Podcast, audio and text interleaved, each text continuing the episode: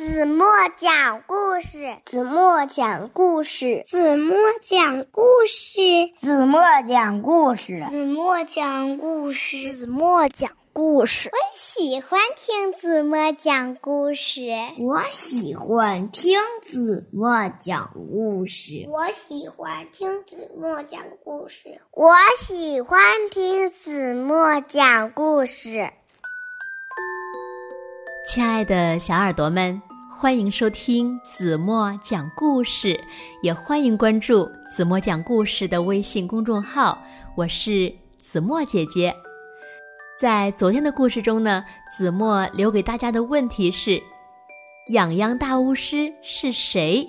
子墨收到了好多好多好多小朋友的留言，他们都说是大象装扮的。那让我们来看看都有哪些新朋友回答对了问题。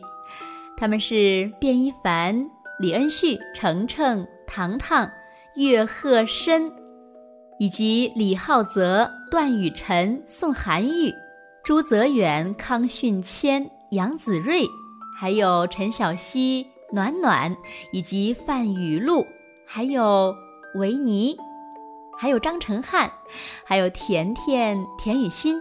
吴雨泽，还有洋洋和方一帆、张玉浩以及七月，还有杨瑞清以及云云小朋友，他们都回答的非常好。同时呢，他们很多也是第一次参与回答问题。在这里呢，子墨对所有参与问题回答的小朋友说一声谢谢，同时呢，也真心的为你们点个赞。正是因为你们每天晚上都在准时收听子墨讲故事，并给了子墨很多的鼓励，所以呢，子墨才能坚持每天为大家录好听的故事。好了，那今天的故事来喽，小耳朵们，准备好了吗？一起来听今天的绘本故事《大嗓门妈妈》。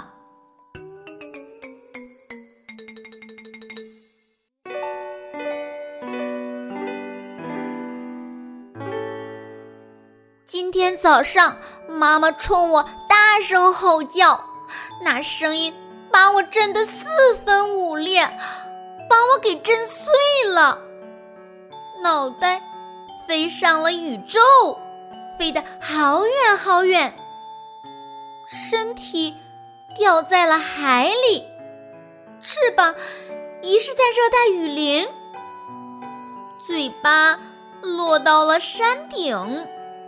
屁股呢，淹没在了嘈杂的城市里，只有双脚依然站在那里，然后开始不停的奔跑。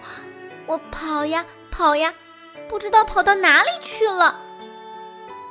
我想寻找，但眼睛却在宇宙里；想大喊，但嘴巴却在山顶上。想飞翔，但翅膀呢，却在热带雨林里。夜幕降临了，疲倦的双脚来到了撒哈拉大沙漠。这个时候，空中投下来一个巨大的影子。妈妈，妈妈来了！大嗓门妈妈找回了所有的碎片。把它们缝在了一起，就缺两只脚了。嗯，我的脚也找回来了。大嗓门妈妈温柔的抱着我说：“对不起。”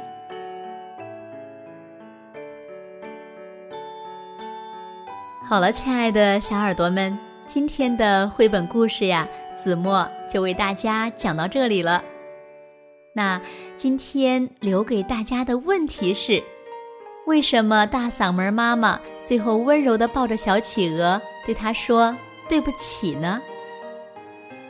如果小朋友们知道正确答案，就在评论区给子墨留言吧。其实通过这个故事呢，子墨也想告诉此刻正在收听故事的。爸爸和妈妈们，有时候呢，大声的斥责孩子，其实呢，并起不到什么特别好的效果，反而让孩子更加不知所措。所以呢，如果出现了什么问题，也希望我们彼此都能够心平气和的，好好的去沟通，不要成为孩子眼中的大嗓门妈妈和大嗓门爸爸，好吗？好了，那今天的故事就到这里吧。明天晚上八点半，子墨依然会在这里用一个好听的故事等你们回来哦。如果小朋友们喜欢听子墨讲故事，不要忘了在文末点亮再看。好啦，现在该睡觉喽，轻轻的闭上眼睛，一起进入甜蜜的梦乡了。完了。